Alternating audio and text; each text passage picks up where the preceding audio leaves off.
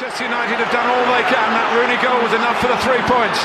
Manchester City are still alive here. Balotelli, Aguero!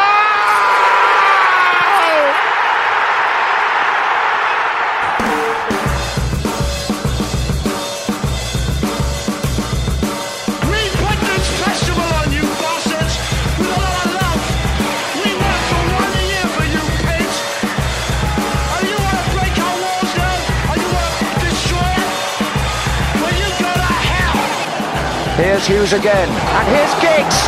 Over the goalkeeper. Cantona!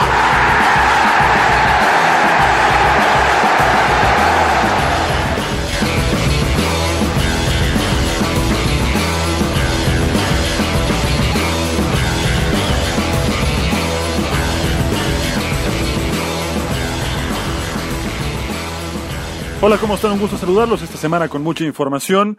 Una semana que cerró con un partido muy interesante en Stamford Bridge y un Chelsea que seguramente no va a poder dormir no solo hoy, mañana y quizá toda la semana después de todos los goles que cerró frente al arco de De Gea y que le- lo, terminó pagando muy caro ante un United que tuvo lo que le faltó al Chelsea justamente, contundencia. De esto vamos a platicar, también hablaremos de la goleada del Arsenal de Mikel Arteta, de lo que está pasando con el Manchester City y este embrollo jurídico, económico, trampas y todo lo que está detrás del Manchester City. Vamos a desglosar con mucha calma y con mucho cuidado lo que hasta ahora se sabe del caso entre la UEFA y el City, las consecuencias que podría haber y los equipos que se podrían ver beneficiados gracias a esta sanción, aunque antes de arrancar con el tema, habría que aclarar sí que esa sanción podría eh, apelarse y quedar en la nada. Así que ya tendremos los detalles de todo esto más adelante. Hablaremos, por supuesto, de un triunfo nuevo de Liverpool, de un Leeds que despertó y que puso muy caliente el Escape Championship.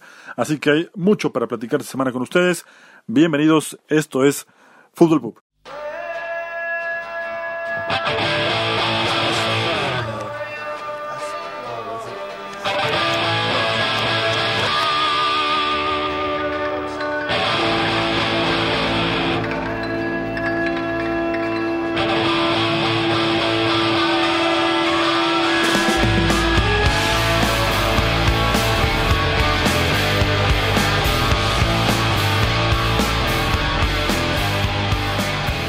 Bueno, sin duda alguna que la gran noticia de la semana no tiene que ver desafortunadamente con el triunfo o el nuevo triunfo de Liverpool, con el título que cada vez está más cerca, o con algún fichaje, alguna contratación de algún entrenador. Tiene que ver con el Manchester City y esta pelea que tiene ya desde hace años con la UEFA. El City fue excluido, como todos sabemos, de las próximas dos ediciones de la Champions, es decir, la 2020-21 y la 21-22. Además, el todo lo que representa a nivel económico y deportivo para un equipo que esté en el top de Europa, eh, la UEFA lo multó con 30 millones de euros. Ya anteriormente se había llevado una multa de, si no me equivoco, 20 millones de euros, pero solo quedó en una multa económica, en una especie de contubernio entre Infantino, Platini y el jeque Sheikh Mansour del Manchester City, el hombre fuerte de este equipo, con unos correos que se filtraron con información que incluso no se debía filtrar de parte de la UEFA con el Manchester City, pero bueno, ocurrió y aparentemente ahí las cosas habían, se habían apaciguado. Sin embargo, volvió a romper las normas financieras de la UEFA y después de concluir esta investigación del organismo europeo, que además inició en el 2018, deriva en un castigo durísimo para el Manchester City y que pueda traerle graves consecuencias como club, a nivel económico, a nivel deportivo y con un impacto durísimo hasta las entrañas del equipo. El conjunto del Manchester City evidentemente no se va a quedar con las manos cruzadas, ya puso a trabajar a su amplio equipo de abogados durante los últimos días y también durante los últimos meses para tratar de encontrar un resquicio en el que puedan zafar. Van a apelar, según el comunicado que se, dio a conocer el viernes, con el Tribunal de Arbitraje Deportivo, el CAS o el TAS, como gusten llamarlo. Así que aún hay esperanzas de que esto se pueda modificar, de que se alcance un buen acuerdo, porque hay algo que es evidentemente eh, cierto en todo esto. ¿El Manchester City hizo trampa a nivel financiero? Sí. Si la pregunta es contundente, ¿compró de más jugadores para ser campeón, sacar ventaja y eh, acabar con los demás equipos? La prueba es que no del todo. Porque evidentemente ha sido bicampeón en la Premier League, con categoría, con una, un mar- margen amplio de puntos con respecto a Liverpool en particular, y ya ni hablar de los demás eh, equipos competidores, pero no le ha alcanzado para ser el mejor en Europa. La gran deuda que tiene el Manchester City con su gente y particularmente esta gestión de Guardiola desde que asumió hasta nuestros días. Pero ojo, ya que hablamos de Guardiola, porque muchos culpan a Guardiola de ser el gran culpable de esta sanción y regresémonos al principio. La sanción del Manchester City, por la cual deberá estar dos años fuera de la Champions y pagar 30 millones de euros, no es justamente desde la llegada de Pep Guardiola como entrenador. Esto es a partir del ejercicio 2012 y hasta el 2016, por lo cual eh, Guardiola llegó justo después de esta investigación. De los cuatro años previos a su llegada, Guardiola llega para la temporada 2016-2017, cuando ya la UEFA había terminado de investigar todos los contubernios y todos los escondites financieros que encontró el City para poder eh, ocultar ingresos. Es algo mucho más complejo de explicar y que no nos daría tiempo en una hora incluso de descifrar todo lo que ha estado haciendo el Manchester City. La siguiente pregunta es si ha hecho trampa a nivel eh, estructura económica. Sí, por supuesto, es algo más que evidente que ha hecho trampa en ese sentido y tiene que pagar un castigo severo. Bueno, esto es lo que pensaba Pep Guardiola justamente un año atrás, cuando ya se conocía la investigación, ya había, como decíamos al principio, una multa tiempo atrás y Guardiola confiaba plenamente en el Manchester City. So I trust with the club, with the people. So I know we won the Premier League, and the last two three days just talk about that. So we are innocent until proven. I'm sorry. So I said many times we did something wrong, and I decide we did something wrong, okay, we'll be banned, we'll be punished, or whatever they decide. But we are innocent right now. So I know the people are waiting for be guilty, you know, but until now, that until proven. Veremos qué es lo que ocurre ahora con el entrenador del conjunto Citizen, porque esto se lo están poniendo en bandeja de plata a la Juventus, que justo en esa semana en la que se dio a conocer la sanción en contra del Manchester City, se publicaba que la Juventus le ofrece un cheque en blanco a Pep Guardiola para que se encargue de dirigir a la beca señora la próxima campaña en el calcio. Ahora, lo que pretende el Manchester City, da la impresión entre líneas, es que no quiere que lo saquen de la Champions, pero está dispuesto a pagar la cantidad que sea necesaria. Incluso hoy por la mañana algunos medios en Manchester manejaban que incluso el mismo jeque estaría dispuesto a pagar una cifra mucho más alta con tal de no quedarse fuera de Champions las próximas dos temporadas. Y es que esto representa una gran cantidad de ingresos televisivos, eh, abonos en el estadio, venta por publicidad de camiseta, venta por publicidad estática, en fin, un montón de situaciones que le dan ganancias a este equipo, pero que también puede traer, eh, de confirmarse esta situación, duros golpes a nivel deportivo. El que ya conocemos a nivel internacional, no participar ni en Champions ni en la Copa UEFA, pagar esta multa económica ya a estas alturas del partido resulta quizás hasta ridícula para toda la cantidad de millones de euros que tiene el jeque que está al frente del Manchester City. Pero la peor, el peor de los escenarios es que justamente la FA, la Football League, eh, estaría tomando cartas en el asunto y hay quien especula que en el peor de los escenarios perdería los dos títulos que ganó las campañas anteriores, descendería hasta la League 2, que es la cuarta división, y arrancaría con 20 puntos menos la siguiente temporada. Esa es la sanción que en teoría se está especulando pueda darse en Inglaterra para el Manchester City. A nivel internacional, insisto, queda por ahora en dos años fuera de Champions y 30 millones de euros. A todo esto habrá que esperar eh, que las cosas vayan tomando su curso eh, en cuanto a los protocolos de apelación se refiere, porque los abogados del Manchester City ya están trabajando en la, en la defensa, evidentemente, en evitar a toda costa que quede fuera de Champions por sobre todas las cosas y tratar de llegar a un buen acuerdo con la Unión Europea de Fútbol. Si hoy fuera contundente la sanción, estaría dejando su lugar, que por ahora es el segundo de la tabla, para el Leicester, el Chelsea sería tercero y el Tottenham entraría a la Liga de Campeones. Pero ojo aquí, porque el Manchester City es probable que gane la final de la Copa de la Liga ante el Aston Villa. Eso al Aston Villa no le da un lugar en la próxima Europa League.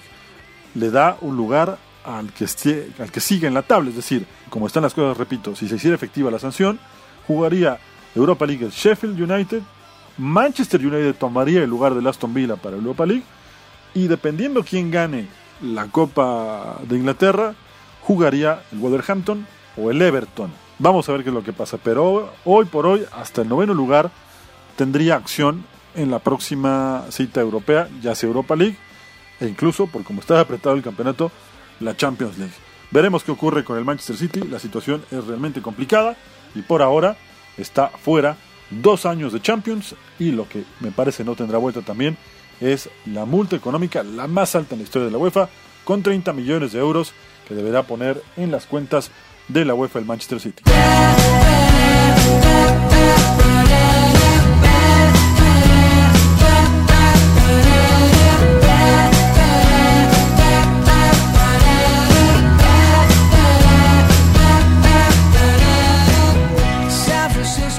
Bien, y para continuar con el recorrido de esta jornada en la Premier League, haremos contacto hasta Valencia con Paula Carbonell, que nos tiene todo el detalle de lo que fue este ajustado triunfo de Liverpool sobre un Norwich en Carroll Road que se lo puso realmente muy, muy complicado el equipo de club, que por momentos Allison evitó el primero de los canarios y que, como se están dando las cosas, pues no solo está contando las horas para poder festejar el título, sino que además este fin de semana se convirtió matemáticamente en el primer equipo en calificar a la próxima Champions League. Recordemos que ni siquiera saliendo campeón de Champions tienen su boleto asegurado a la próxima campaña del torneo más importante de clubes en Europa. Tiene que ganarlo en base a las posiciones en la tabla y con los puntos que ya tiene asegurado su lugar en la próxima Champions League.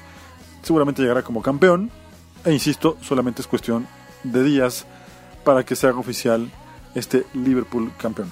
Paula, te escuchamos con mucho gusto. Bienvenida de nuevo a Fútbol Pub. Hola Hugo, ¿qué tal? ¿Cómo estás? Vamos ya con ese Norwich 0, Liverpool 1. El Norwich que saldría con un 4-2-3-1, con Tim Krul en portería, con Sam Biram lateral izquierdo, Max Aaron lateral derecho, Zimmerman y Halley en el centro de la defensa.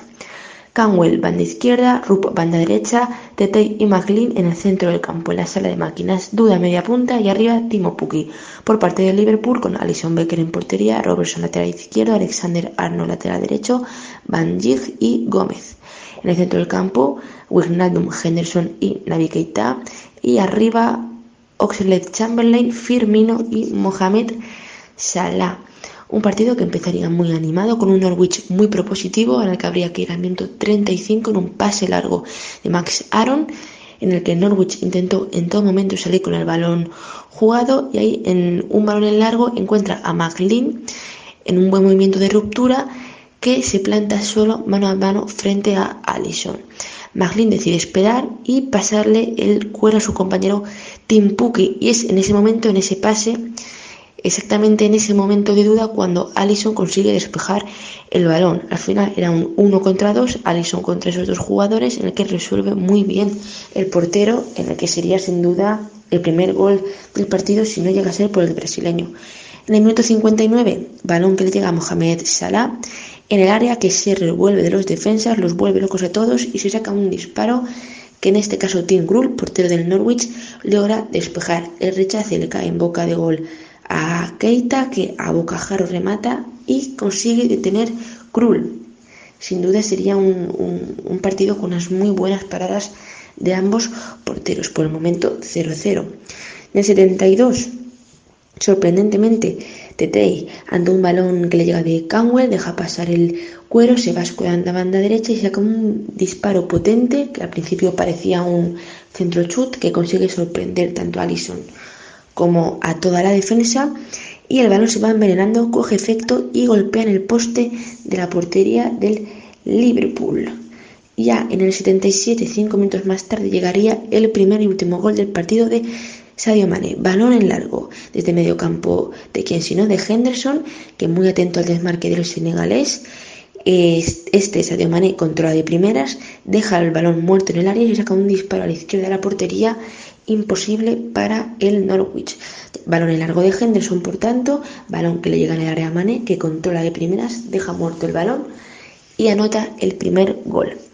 y en el 86, lo que habría supuesto el 0-2 para el, el, Liverpool no acaba dentro de la portería. Firmino aún sigue sin creerse la que erró, en este caso, balón de Henderson para Arnold, que centra por un centro desde la banda derecha y Firmino prácticamente para rematar a placer manda arriba de la portería el disparo. Así finalizaría el partido, un partido en el que nada tiene que reprocharse el Norwich, en el que no parecía el primero de la clasificación contra el colista, un Norwich que va último, pero que la idea de juego siempre la tiene muy clara y Farke no se quiso poner defensivo ni mucho menos frente a Liverpool, salió con su idea de juego clara, intentando neutralizar en ambas bandas tanto a Salah como a los carrileros dando mucha importancia también a Todd Caldwell, que no me cansaré yo de repetir la temporada que está haciendo ese hombre, que servía como en muchos momentos como alternativa para poder intentar crear ocasiones de goles por parte del Norwich. El Norwich intentó constantemente sacar el balón jugado y sí que es cierto que en el momento del gol del Liverpool se desinfló, pero al final el Liverpool está ahí número uno en la clasificación no es por casualidad, y es que cuando no tienes a Van Dijk para conseguir paliar los ataques y para a los delanteros, tienes a Alison Becker atajando lo que es la jugada del, del partido. Por lo tanto, al final son estos partidos los que Liverpool consigue ganar siempre cuando parece que lo tiene complicado y lo que te dan un liderato y un título de Premier League.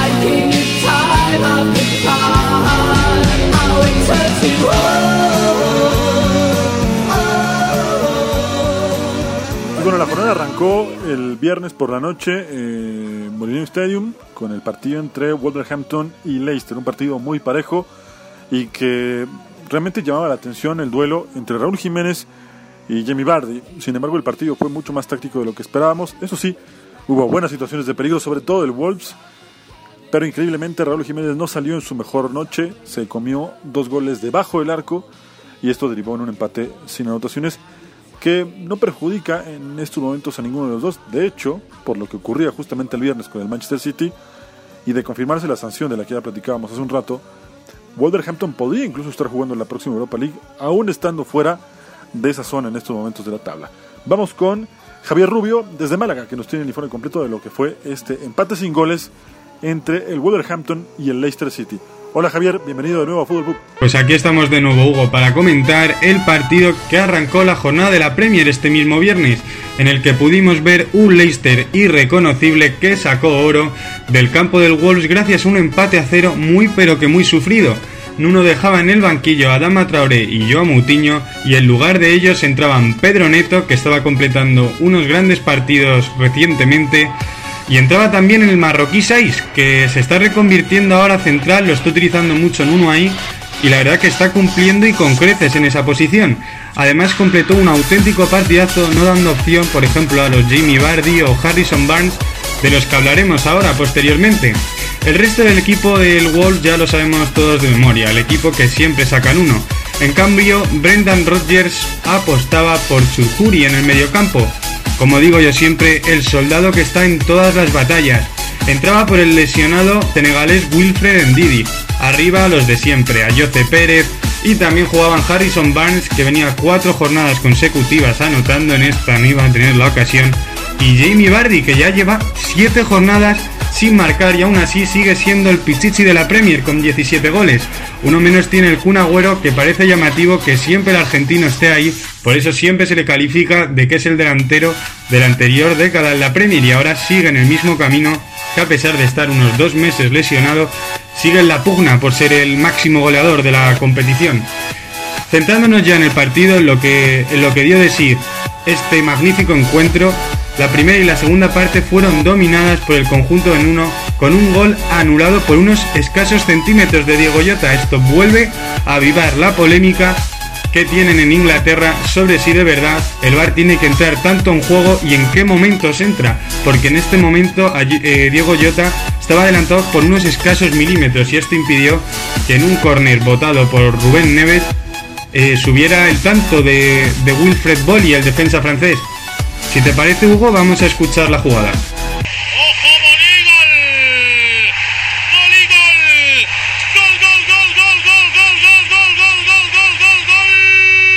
dirigiendo la pelota hacia Bolí. Por cierto, cuidado porque el VAR está mirando un posible fuera del juego. Fíjense lo que es el fútbol. La comparativa entre línea roja y línea azul puede ser por un tacón. Un fuera de juego, señores, que en la época prevar no se hubiera pitado jamás. Bueno, Hugo, así como antes alababa a Chudjuri, ahora le voy a dar un pequeño palo, la verdad.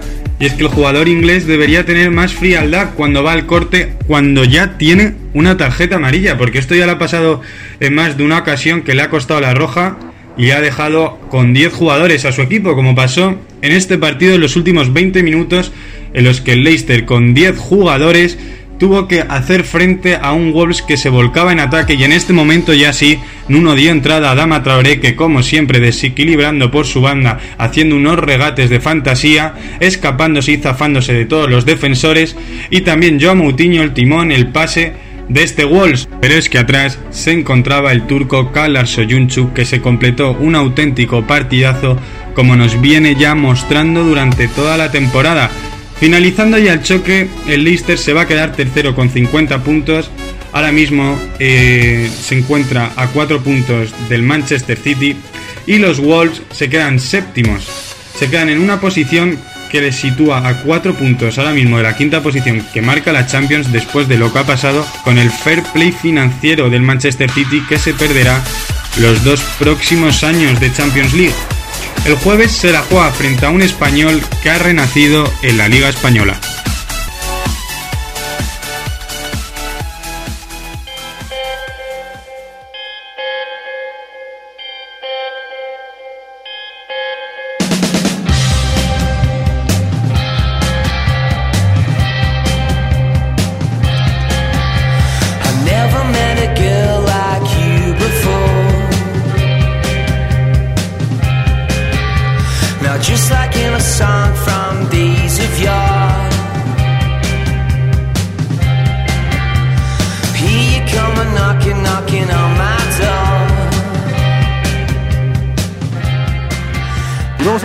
Río Cuarto, Argentina, con Matías Martínez para que nos cuente todo lo que pasó en la goleada del Arsenal sobre el Newcastle en Emirates. Realmente fue un gran segundo tiempo del equipo de Mikel Arteta. De a poco se va notando algunos cambios. Ya había advertido también Agustín Serrano, quien vamos a escuchar más adelante con otra parte del análisis de este mismo partido, eh, sobre los cambios que, advertía el conjunto de los Gunners desde que asumió Arteta como entrenador de este equipo. De a poco, evidentemente, insisto, se va notando la mano, el cambio, eh, sobre todo en el estilo de juego y lo que pretende el técnico español en este equipo. Es cierto que le falta todavía mucho, pero está sumando puntos, está ganando y si mantiene esta línea de juego como lo hizo en el segundo tiempo, puede tener un muy buen cierre de campaña. Escuchamos primero a Matías Martínez con este Arsenal 4, Newcastle 0. Y bien, Hugo, vamos a analizar lo sucedido este día domingo entre Arsenal y Newcastle en el Emirates Stadium. Teniendo en cuenta el estado de forma que vienen manteniendo ambos equipos, es bastante parejo. Arsenal, por su parte, venía de cuatro empates de manera consecutiva y Newcastle de tres empates y una victoria. Bien, vamos a lo estrictamente táctico con algunas novedades. 4-2-3-1 eh, para los de Mikel Arteta, con Dani Ceballos y Yaka en la contención. Por el lado de la visita, el debut de Danny Rose en la defensa junto a Valentino Lázaro, dos debutantes en el 5-4-1 que presentó la visita. Bien, vamos al desarrollo del primer tiempo.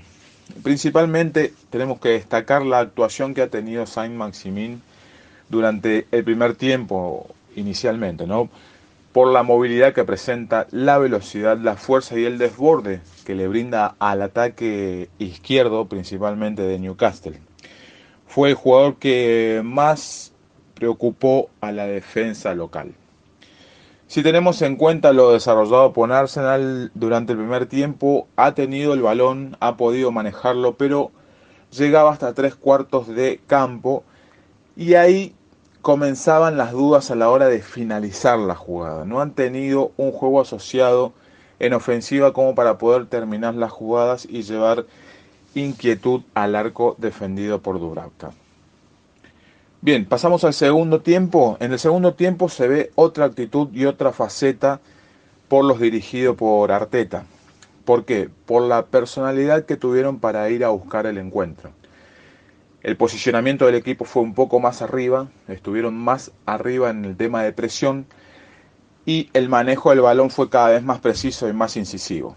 Tal es así que al minuto 54 Nicolás Pepe asiste a Aubameyang, quien conecta de cabeza y marca el primer gol para los Gunners. Tres minutos después, al minuto 57, Pepe marca el segundo gol para los locales y aquí vamos a hacer un paréntesis. En este momento pudimos ver y visualizar cómo tres minutos de juego llevaron a un desconcierto a la defensa de Newcastle y en esos tres minutos prácticamente Arsenal define el encuentro, porque a partir de ahí la defensa de Newcastle se termina de desarmar y el medio campo se rompe. Los ataques incisivos y permanentes de Arsenal cada vez fueron aumentando, tal es así que el partido finaliza 4 a 0. Este momento puntual del partido es para mí el punto de quiebre. Todos esperábamos que eh, Newcastle pueda hacer un poco más de fuerza, tal vez al, al caer 2 a 0, intentar ir a buscar el descuento rápidamente para poder ir a buscar el empate, pero no fue así, teniendo en cuenta los a los 88 minutos eh, Osil pone el 3 a 0, obviamente con un poco de ayuda de Dubravka, pero ese no fue el resultado final porque ya había ingresado la cassette y marcaba el 4 a 0. Así, Arsenal comienza un nuevo camino. Creemos que va a poder trabajar con muchísima más tranquilidad, teniendo en cuenta que llegó la victoria, llegaron los goles y esto puede ser un punto de quiebre para los Gunners. Por el lado de Newcastle es una cosa cuando ataca y otra cosa lo fue ahora cuando defendía más trabajo por delante y queda ver y solucionar el tema de la defensa. Tener cinco defensas no asegura tener una efectividad. Hugo, este fue el análisis de lo sucedido entre Arsenal y Newcastle. Seguimos escuchando Fútbol Pub. Y vamos ahora hasta Montevideo, justamente también para platicar un poco más sobre lo que dejó este 4-0 del Arsenal sobre Newcastle con Agustín Serrano, a quien escuchamos con mucho gusto. Agus, un abrazo hasta Uruguay. Hola Hugo, para mí es un placer volver al podcast. Bueno, el día de hoy vamos a hablar de la fecha 26, eh, precisamente el partido del Arsenal contra Newcastle, el equipo de Miguel con un 4-3-1 y el equipo de de Newcastle con un 5-4-1. Bueno, ¿qué vamos a destacar? El primer tiempo, un partido muy chato, muy chato. El Newcastle dependiendo mucho de sus individualidades para atacar. Apelar a la contra y tener un 1 versus 1. Su sistema táctico 5-4-1 era en defensa, más en ataque pasaba un 4-4-2. Utilizaba la pelota quieta como su principal recurso, muchas jugadas preparadas. Tuvo, creo que una virtud que lo molestó al Arsenal fue el, repliegue rápido y cuando atacaba que lo haga en bloque. El equipo de Mikel, bueno, el equipo de Mikel, primer tiempo como dije, se sintió incómodo porque no le pudo entrar al equipo de Newcastle en la circulación de balón horizontal para intentar buscar un espacio, eh, tanto para atacar como para defender, usó, usa mucho lo, eh, la, triangulación de jugadores para generar eh, superioridad numérica. El primer tiempo le costó encontrar los espacios por el repliegue que hizo el Newcastle. El segundo tiempo, bueno, es, algo eh, habitual en el Arsenal. Un primer tiempo o un tiempo donde Osil aparece y otro no, pero en este caso fue al revés. En este caso, el segundo tiempo fue el, tiempo de Osil. Eh, el Arsenal depende mucho del alemán su estado, de, su estado anímico y estado de juego pasan mucho por él. Cuando Osil se enciende y cuando Osil quiere buscar la pelota y quiere ser protagonista, el Arsenal es superior al rival. Por su capacidad de juego y su capacidad de entender eh, el espacio, él es un jugador muy, pero muy inteligente.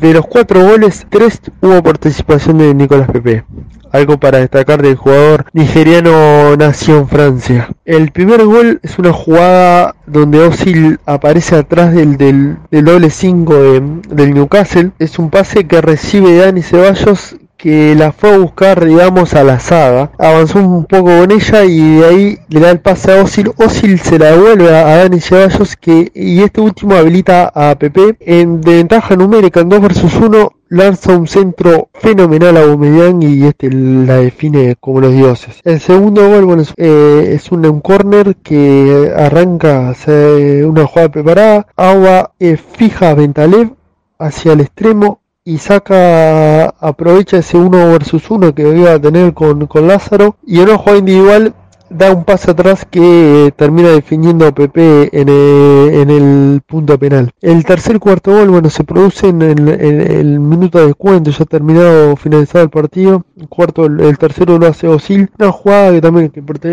que la arranca, la arranca Pepe, le da un pase a, a la cassette que le da un pase también se la da adentro del área, como quien dice, adentro del área chica a Osil que, y este define de una manera muy, muy bien por la dificultad que, que había recibido el pase, que era con un pique incluido y, y la proximidad de donde como tuvo que rematar. Y el cuarto lo hace lo hace este la cassette con un, también con un previo pase de, de Nicolás Pepe que termina siendo creo yo la figura del partido por la participación en, gran, la gran parte de, de los goles.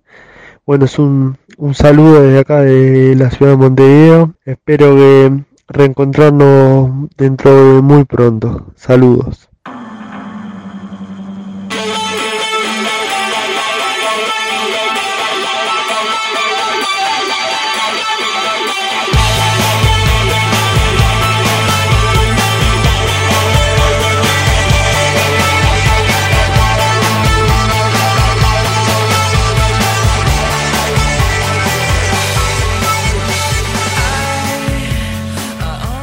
Vamos a hacer contacto ahora con Iván Alfie para que nos cuente todo lo que dejó este duelo entre el Aston Villa y el Tottenham. Mala suerte para el Aston Villa que, pese a ser un partido bastante interesante, termina perdiendo con el cuadro del Tottenham sobre la hora además y con un son que está pasando por un muy buen momento. Hoy el equipo de José Mourinho está ya en una zona de privilegio en la Premier League y los hinchas de eh, los Spurs, que en un principio, sobre todo los más radicales, no creían que llegara el portugués por su pasado en el Chelsea y por sus dichos en contra de los Spurs.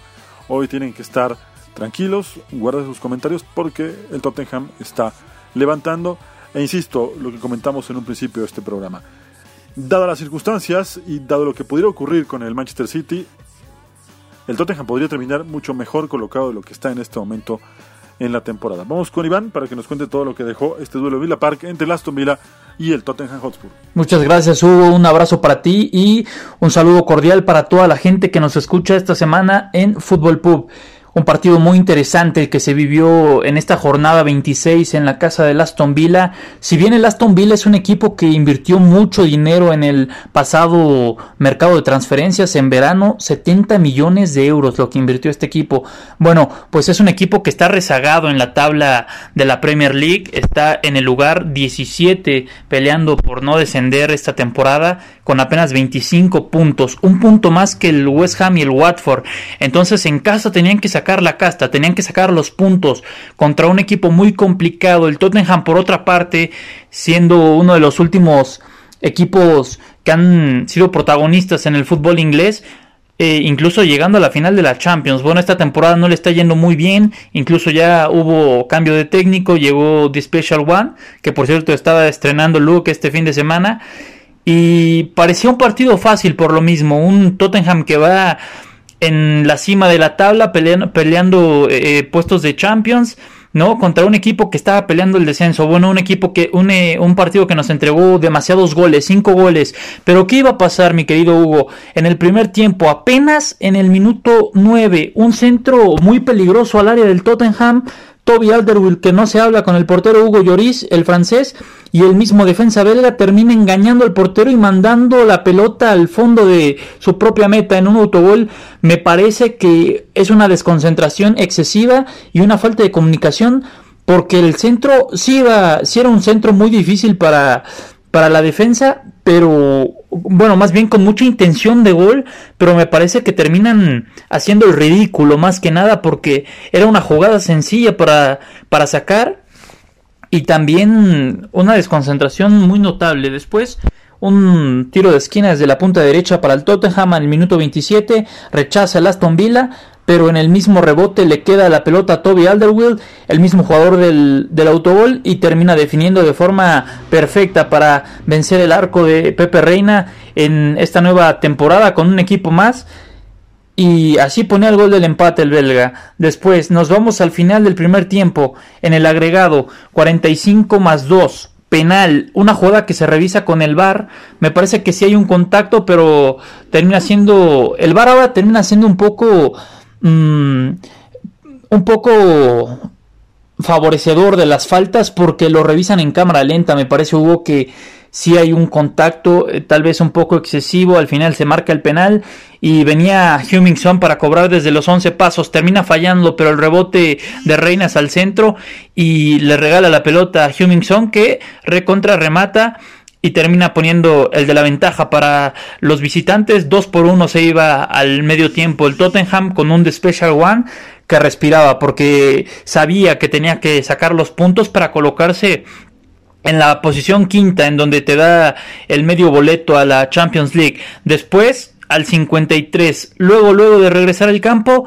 una jugada de tiro de esquina igual y Engels ponía el gol del empate venciendo a todos, más bien ganándoles en el salto a todos los defensivos al primer poste del Tottenham. Se vio muy vivo, un remate muy certero y nada que hacer para Hugo Lloris. Y después de ahí el Tottenham iba a sufrir de una forma tremenda porque llegaba, llegaba, pero no podía anotar. Y fue hasta el minuto 94 en el agregado. Un pase largo, Hummingson se va y termina cruzando la pelota para vencer a Pepe Reina. Así iba a llegar el tercero del Tottenham, el segundo para Hummingson, que dio un buen partido a pesar de que falla el penal. Sin embargo, un partido que nos dejó vuelto locos a todos porque fue muy entretenido, más de 23 disparos. Es un una cifra muy alta, algo que nos tiene que llamar la atención porque el Aston Villa no había, no había hecho grandes partidos y el Tottenham había tenido este, una gran participación en la liga. Y que le hagan dos goles, la verdad es muy difícil para el equipo de Special One que se defiende muy bien. También otra cosa que apuntar, el Tottenham jugará la próxima semana contra el Chelsea, un partido muy importante para The Special One que regresa al Stamford Bridge. Y también hay que recordar que a la mitad de semana juegan contra el Leipzig, entonces se viene una semana complicada, octavos de final contra el, contra el equipo alemán en Champions.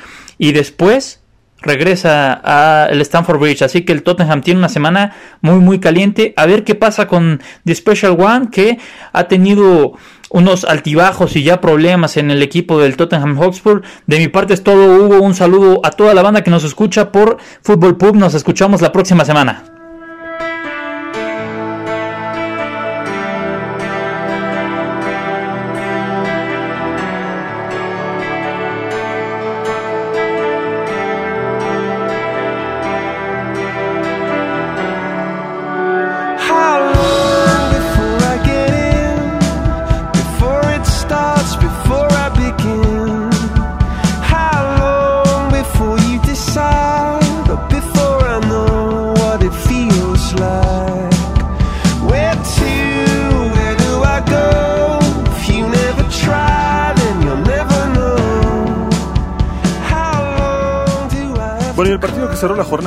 Este lunes en Stamford Bridge entre Chelsea y el Manchester United era un duelo realmente muy, muy importante por todo lo que hemos venido platicando desde el principio de este podcast. Con la situación del Manchester City, eh, los puestos en la tabla se recorren, aunque insisto desde un principio, y lo repetiremos quizá hasta que se define este caso. Esto es momentáneo, eh, de no concretarse, eh, lo único que está provocando es que hagan un esfuerzo extra por tratar de quedar eh, lo más arriba posible y eh, apretar mucho más la pelea por los puestos de Champions y de Europa League. Así que este duelo era clave para ambos equipos. Y tan importante era que, y lo fue, quiero decir, que con este triunfo del United, ahora está solo a tres puntos del Chelsea. Un equipo del United que volvió a modificar otra vez, ahora jugó con tres en el fondo, Luke Shaw, Harry Maguire, Eric Bailey y en los costados con Brandon Williams como eh, lateral volante, y también con Aaron Bambisaka, que además Bisaca fue clave en el primer gol del conjunto del United, y Anthony Martial junto con Daniel James en el ataque, y lo que ya empieza a ser una costumbre para el cuadro de Ole Gunnar Solskjaer. Bruno Fernández que de a poco se va adaptando al mundo United, al fútbol inglés, y que hoy, además de tener un buen partido, cobra el córner con el que termina definiendo el conjunto de los Red Devils para el 2 a 0, justamente de Harry Maguire, un cabezazo terrible que deja sin chances al arquero de los Blues de una manera increíble eh, este partido, porque eh, en el primer tiempo todas las situaciones de peligro, por lo menos hasta minuto 35, fueron de el Chelsea, un Chelsea que eh, realmente no podemos decir que con la lesión de Kanté a los 11 minutos cambió demasiado. El punto clave del partido no pasa por ahí. La clave del partido fue todo lo que cerró debajo del arco del conjunto del Chelsea, particularmente Batshuayi y William, que tuvo también sus ocasiones. Pedro por ahí generó una también. En fin, que al descanso bien pudo irse el equipo del Chelsea con una ventaja, sin exagerar, ¿eh? de tres goles. Eh, porque realmente estuvo muy cerca, jugó muy bien, pero como suele decirse en el fútbol, este viejo adagio futbolero de los goles que no terminas convirtiendo, te los terminan haciendo y los terminas sufriendo también, fue lo que le pasó justamente al Chelsea, que pagó muy caro perderse tantos goles debajo del arco de Willy Caballero. Cuando los finalmente los encontró, el VAR se los quitó.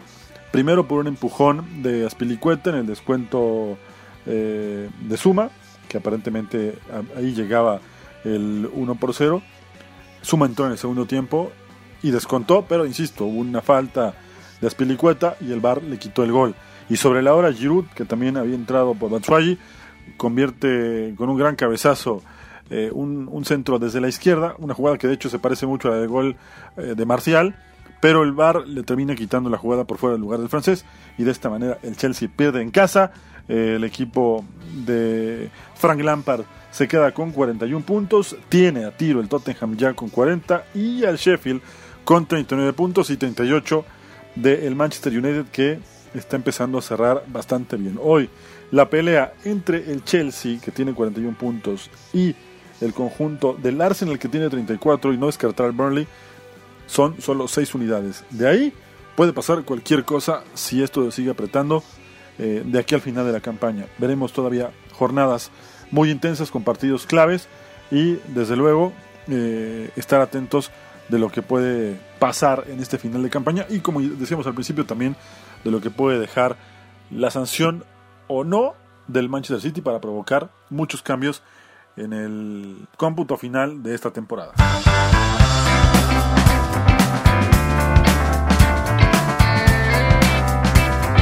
Bien, y ahora vamos a platicar un poco sobre lo que ocurrió en el Escape Championship y esta intensa lucha por los puestos del ascenso y una especie de resurrección de Leeds o despertar a tiempo, le sonó el despertador a tiempo a Leeds porque además fue una jornada en la que prácticamente todo se le acomodó, no se le escapa muchos puntos el West Brom, Nottingham Forest apretó y también le dio una mano al rival de ciudad que es el Leeds, el Fulham pierde con uno de los últimos de la tabla, y el conjunto de Bielsa aprovechó en su campo y derrota al cuadro del Bristol City 1-0 eh, con una muy buena actuación, sobre todo un primer tiempo en donde realmente encerró, no en su cancha, encerró en su propia área el conjunto del Bristol City y la anotación llegó después de una serie de rebotes en las que Ailing con un zurdazo dentro del área termina de media vuelta definiendo para poner el 1 por 0 y que sería justamente el único gol del partido. Después el equipo de Bielsa